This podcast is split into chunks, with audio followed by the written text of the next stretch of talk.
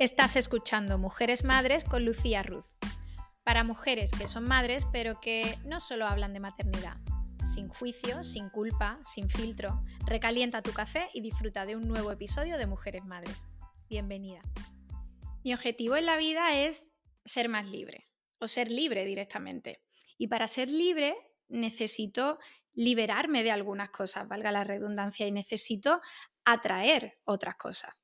Pongo ejemplos. Para ser libre necesito trabajar en mí, en mis creencias, romper con alguna de estas creencias, como por ejemplo que si te dedicas a criar a tus hijos, que si estás presente, eh, tienes que renunciar a tu vida laboral, a tu libertad económica. E, esta es una de las creencias que yo eh, tenía como más arraigadas, ¿no? Y, y de la que estoy intentando liberarme o estoy intentando derribar y demostrarme a mí misma que no tiene por qué ser así.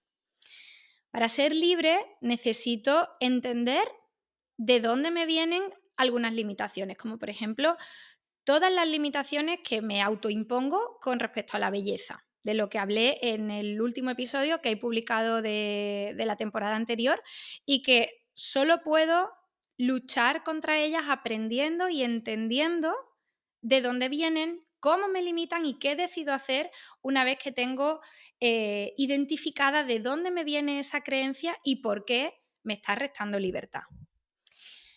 La libertad eh, podemos encontrarla de muchas formas, ¿no? Por ejemplo, la libertad puede darla el dinero, ya que al tener dinero puedes generalmente escoger entre muchas más y mejores opciones, pero sobre todo la libertad está en tus pensamientos. Si te paras a pensar, lo único que no pueden quitarte nunca son tus pensamientos. Leí una vez un artículo que mm, no recuerdo ahora mismo cómo se llama o si era un ensayo, la verdad no, no pongo ahora mismo en pie, eh, pero era eh, una lectura sobre un judío que estuvo en un campo de concentración nazi y que contaba su historia diciendo que eh, sobrevivió gracias a que tenía sus pensamientos y que era libre en sus pensamientos y que aunque no vivía como un hombre libre, aunque estaba encerrado en un campo de concentración, aunque controlaban todos los aspectos de su vida, no podían controlar lo que pensaba.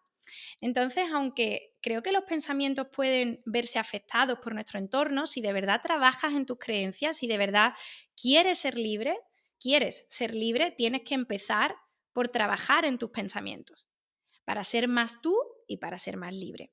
Y si piensas con libertad, puedes pensar lo que sea, puedes creer lo que sea.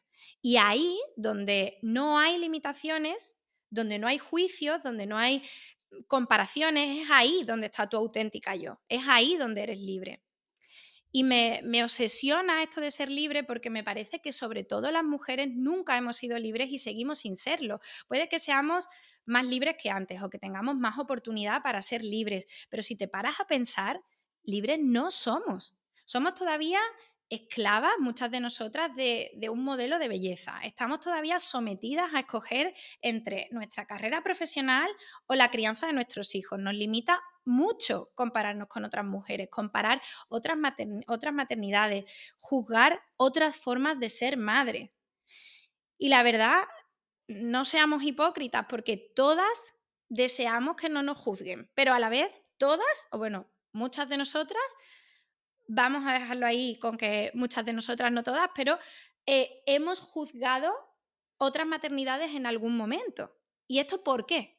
¿Por qué lo hacemos? Si sabemos cuánto duele cuando nos lo hacen a nosotras, ¿por qué no podemos evitar hacerlo?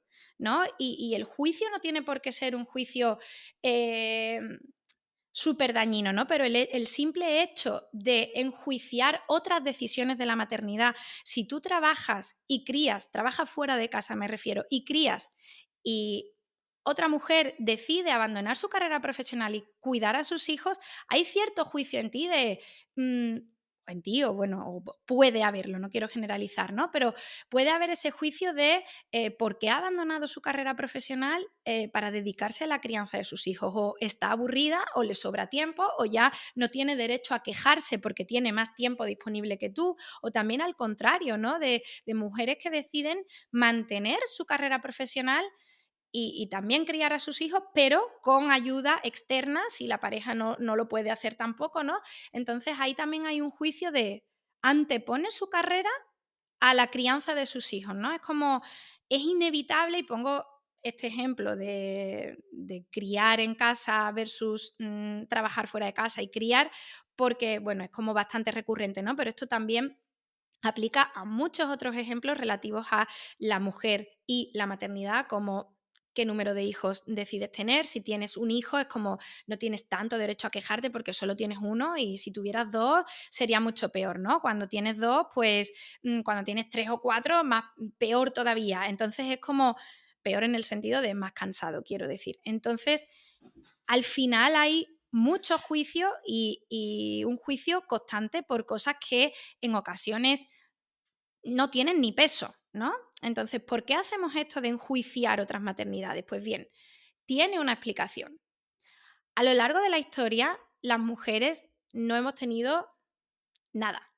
Mm, por no tener, no hemos tenido ni poder de decisión sobre nuestras vidas. Y no quiero ponerme tremendista porque este no es un podcast de quejas y de injusticias, pero las cosas hay que decirlas como son. No hemos podido decidir con quién nos casábamos. No hemos podido decidir eh, ni tener nuestro propio dinero, no hemos podido tener acceso a la educación, no hemos tenido propiedades, no hemos tenido leyes que nos protejan, ni hemos tenido representación femenina en ninguna figura de poder. Pero hay una cosa que sí hemos tenido, una estrategia de supervivencia clave que ha sido la seducción. Gustar.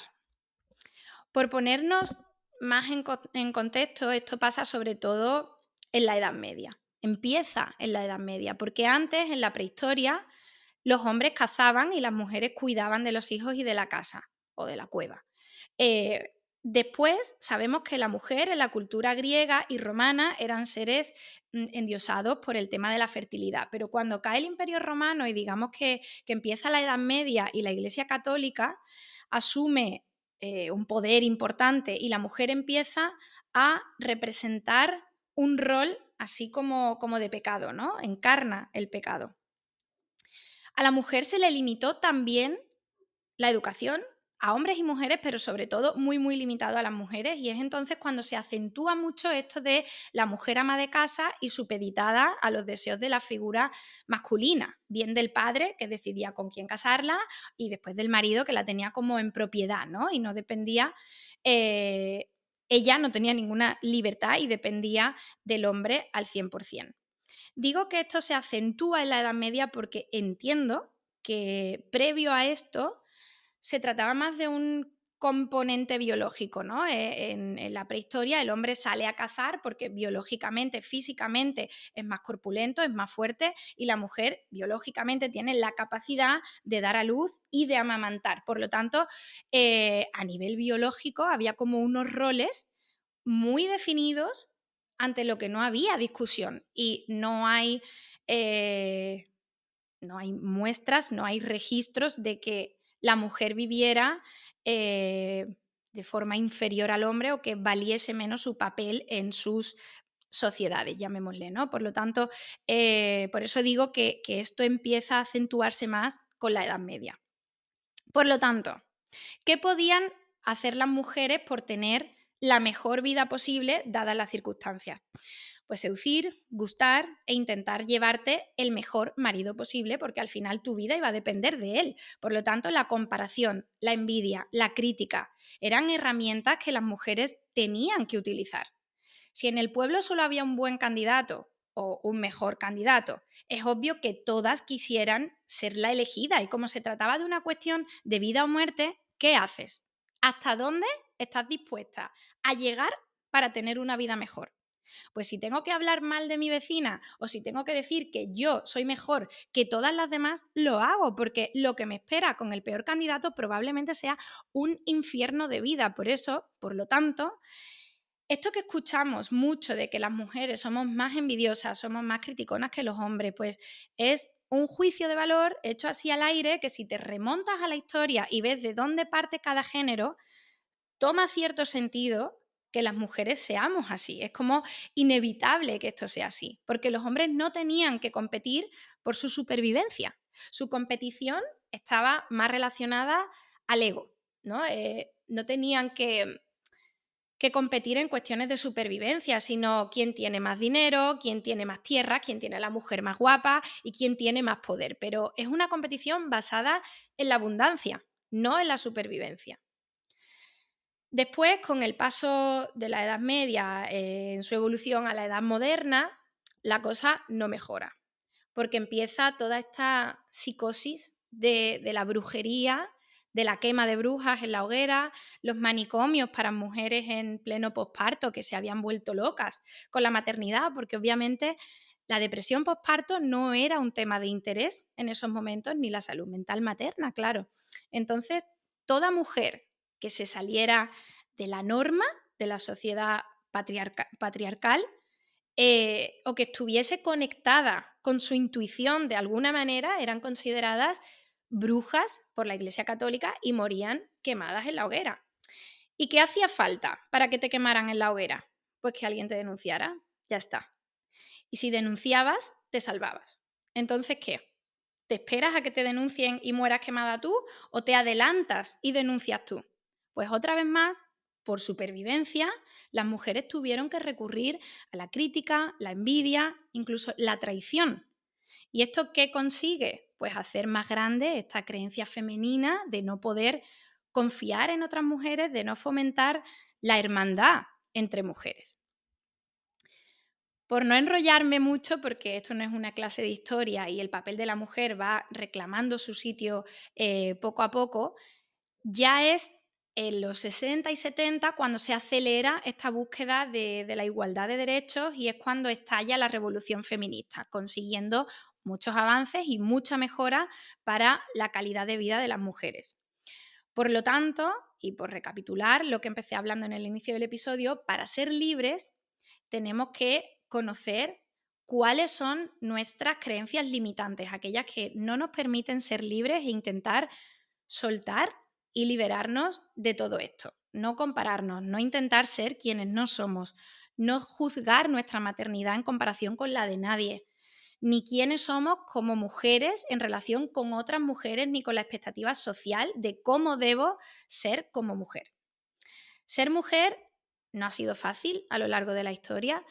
Hoy es más fácil, pero sigue habiendo mucho trabajo por hacer. Así que espero que este episodio te haya servido al menos para quitarte peso a ti misma, para saber de dónde te viene esa dificultad para no juzgar, porque es algo que las mujeres llevamos haciendo a lo largo de toda la historia y todo esto tiene una explicación. Pero si la entiendes, si sabes de dónde partes, igual te es más fácil poder liberarte de eso. Y si empiezas por no enjuiciarte tú a ti misma, por no criticarte, por no compararte, igual también consigues hacerlo por otras mujeres. Y yo, la primera, que tengo mucho trabajo todavía por hacer, dedicándome a lo que me dedico y hablar de, mujeres y de maternidades y por todo lo que leo sobre el tema, al final eh, pues voy descubriendo partes de mí que, que, quiero mejorar y entre otras cosas pues es esta parte de empezar por trabajarme yo, por dejar de criticarme yo, de compararme yo, de vivir en una expectativa imposible de la madre que pretendía ser antes de ser madre y la madre que realmente soy.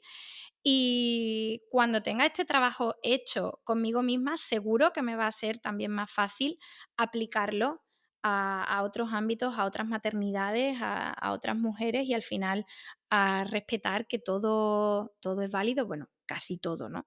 Em, y, que, y que cada una lo hace lo mejor que puede y sabe.